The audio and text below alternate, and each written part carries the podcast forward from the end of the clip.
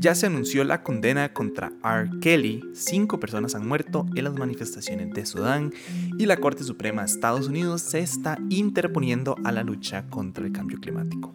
Esto es Primero lo Primero, un podcast diario y no pasa nada con todo lo que tienes que saber para empezar el día. Recuerden que pueden escucharnos de lunes a viernes a las 6 de la mañana en su plataforma podcast preferida. Y voy a comenzar actualizando el tema, o bueno, en realidad la condena de R. Kelly. No sé si se acuerdan, Probablemente sí, pero ayer les conté que a R. Kelly se le quería imponer una condena de 25 años de prisión por los 11 cargos de los que se le declaró culpable hace casi un año. De hecho, entre ellos está dirigir durante décadas una red de tráfico y abusos sexuales.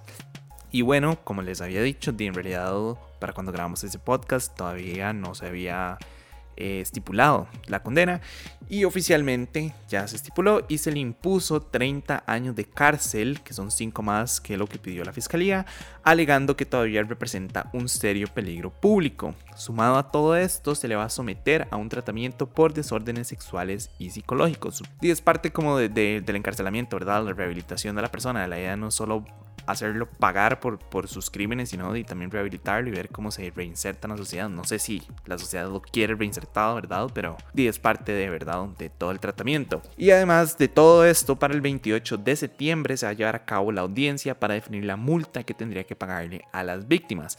Lo interesante de todo esto, ya ver porque es interesantísimo, es que su abogada Jennifer Bonjen dijo que Kelly era, y cito, producto de una infancia caótica, víctima de abusos sexuales con problemas de aprendizaje y acoso. Ya donde me suena como, no les suena parecido eso, ¿verdad? Eh, lo mismo que dijo Ghislaine Maxwell, la defensa de Ghislaine Maxwell, como que sus acciones son producto de una, de una infancia caótica, de una infancia difícil. Eh, yo siento que eso no se justifica, no entiendo por qué los abogados siguen como insistiendo en que esto los lleva, o sea, a ver, repito, como ya he dicho en episodios anteriores, eh, yo sé, yo sé que una infancia difícil sí conlleva o es un factor para generar eh, psicópatas y sociópatas, ¿verdad? Pero tampoco siento que en todos los casos se, se, tiene que escudar detrás de esa, de esa excusa, ¿verdad? Y además de todo esto, es que pasó lo mismo que con Ghislaine Maxwell, que fue como, es que no estaba consciente de sus acciones, no sé qué, es como, Perdón, pero este, este señor, no sé si siquiera se le puede llamar señor, él estuvo haciendo esto durante décadas, creo que eran como tres décadas, entonces tampoco es como que él no sabía lo que estaba haciendo, ¿verdad? O sea, literalmente estaba formando parte y liderando, supuestamente, según la fiscalía, perdón, una red de tráfico de personas y él era como un capo de una mafia. O sea, tampoco es como que, no sé, yo creo que si uno está dentro de la mafia, uno está consciente de lo que está haciendo, ¿verdad? Y de sus acciones. Entonces, como que decir que no se acuerda o que no estaba consciente de sus acciones, no creo que sea como la excusa o la forma de, intentar librarse de, de, pues, de la condena. Pero bueno, el punto es que ya se le impuso 30 años de cárcel, probablemente no vaya a salir de ahí, o sea, probablemente él muera dentro, dentro de prisión. Eh, y, como les había comentado ayer, a partir del 15 de agosto también está previsto el inicio de otro juicio en un tribunal en Chicago, donde Kelly y otras dos personas más están acusadas de manipular un juicio de 2008 por pornografía y ocultar años de abusos a menores. Y también tiene los otros dos juicios en otros dos estados, entonces pues es muy probable que no vaya a sobrevivir. Ahora, una pregunta interesante, voy a buscar el instrumento, es ¿qué edad tiene R. Kelly? 55 años, o sea, sí, va a salir cuando tenga 85 años de una cárcel, ¿verdad? Y habrá que ver la otra condena cuántos años va a ser. Entonces, pues sí, en realidad, la fiscalía estaba pidiendo condena perpetua eh, y creo que se les cumplió.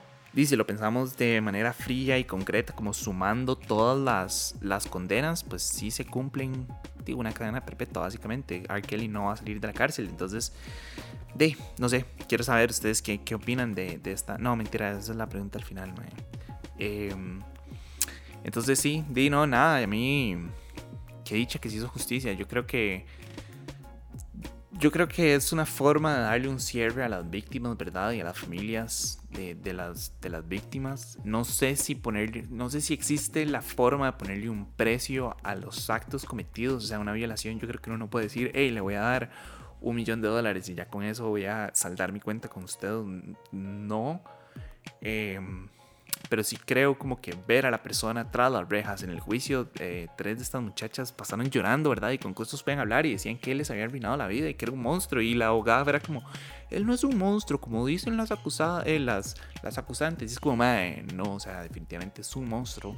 Dirigir una red de tráfico de personas es algo inhumano, violarlas es algo inhumano, hacerlas creer que ellas son de su pertenencia es algo inhumano, es algo asqueroso. Entonces, definitivamente R. Es un monstruo y me parece súper bien que el madre probablemente se pudra en la cárcel, madre, y como él, faltan un montón más. Pero, como siempre les digo, la justicia en realidad es lenta, pero eventualmente llega que se lo digan a Joseph Schutz, ¿verdad? El, ex nazi o nazi de 101 años que, que va a ir a la cárcel, ¿verdad? Entonces, repito, es lenta, pero siempre cumple.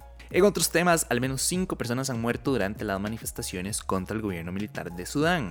Durante estas manifestaciones, las fuerzas de seguridad dispararon gases lacrimógenos y granadas de aturdimiento, granadas aturdidoras, para tratar de dispersar a decenas de miles de manifestantes específicamente hablando de las personas que fallecieron. Según un sindicato de médicos, al menos tres de ellos murieron por balas disparadas en el pecho o en la cabeza. Hace mucho había hablado de las protestas de Sudán, probablemente no, no se acuerden, pero como para refrescarles un poco la memoria, estas olas de protestas son en contra del gobierno del estado del general Abdel Fattah al-Burhan del 25 de octubre del 2021, cuando él dio ese golpe de Estado, ¿verdad?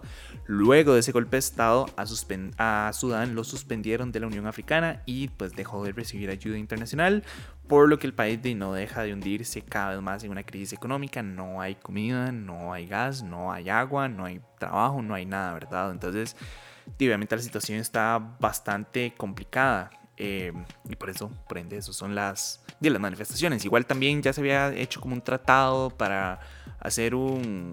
Y pues una, unas votaciones, ¿verdad? Democráticas y hacer y pasar el poder de un militar a una junta civil y que ellos hicieran las votaciones y que hubieran elecciones generales.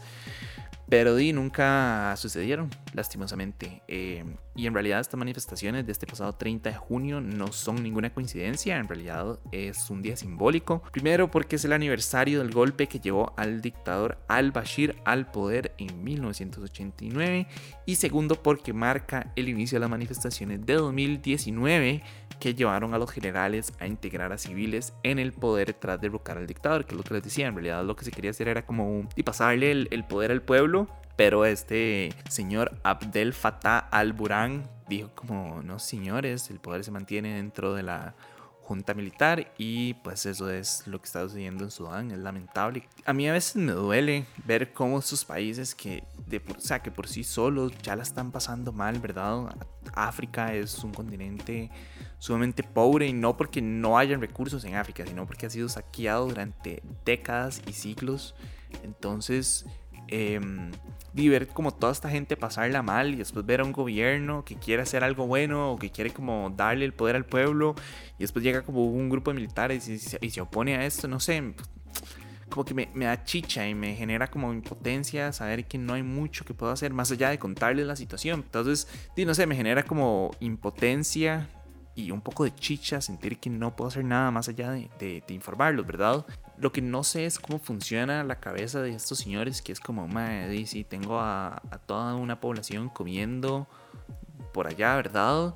Em, y todo para yo obtener poder y poder mantenerme como en como la cabeza y es, es, lo que siempre digo, esa constante necesidad y búsqueda del ser humano de obtener poder y de ser como lo mejor del mundo y ser el más alto y el más grande, ¿verdad? Es como, sí, no sé, creo que nos hemos deshumanizado montones en los últimos años eh, y todos estos golpes de estado militares son una demostración de eso. Y lo, tenemos, lo estamos viendo en Birmania, ¿verdad? La, la junta militar hizo un golpe de estado, ¿verdad? Eh, lo estamos viendo aquí en Sudán también. Entonces es algo que sucede y mucho, ¿verdad? Y no, no sé, a mí nada más como que me, me, genera demasiada impotencia saber que hay personas que ya de por sí la están pasando mal y que viene un grupo a hacerlos pasarla aún peor nada más para ellos mantenerse en el poder y vivir como en sus riquezas y, y super ¿verdad? Entonces, no sé, me genera impotencia y muchos sentimientos encontrados.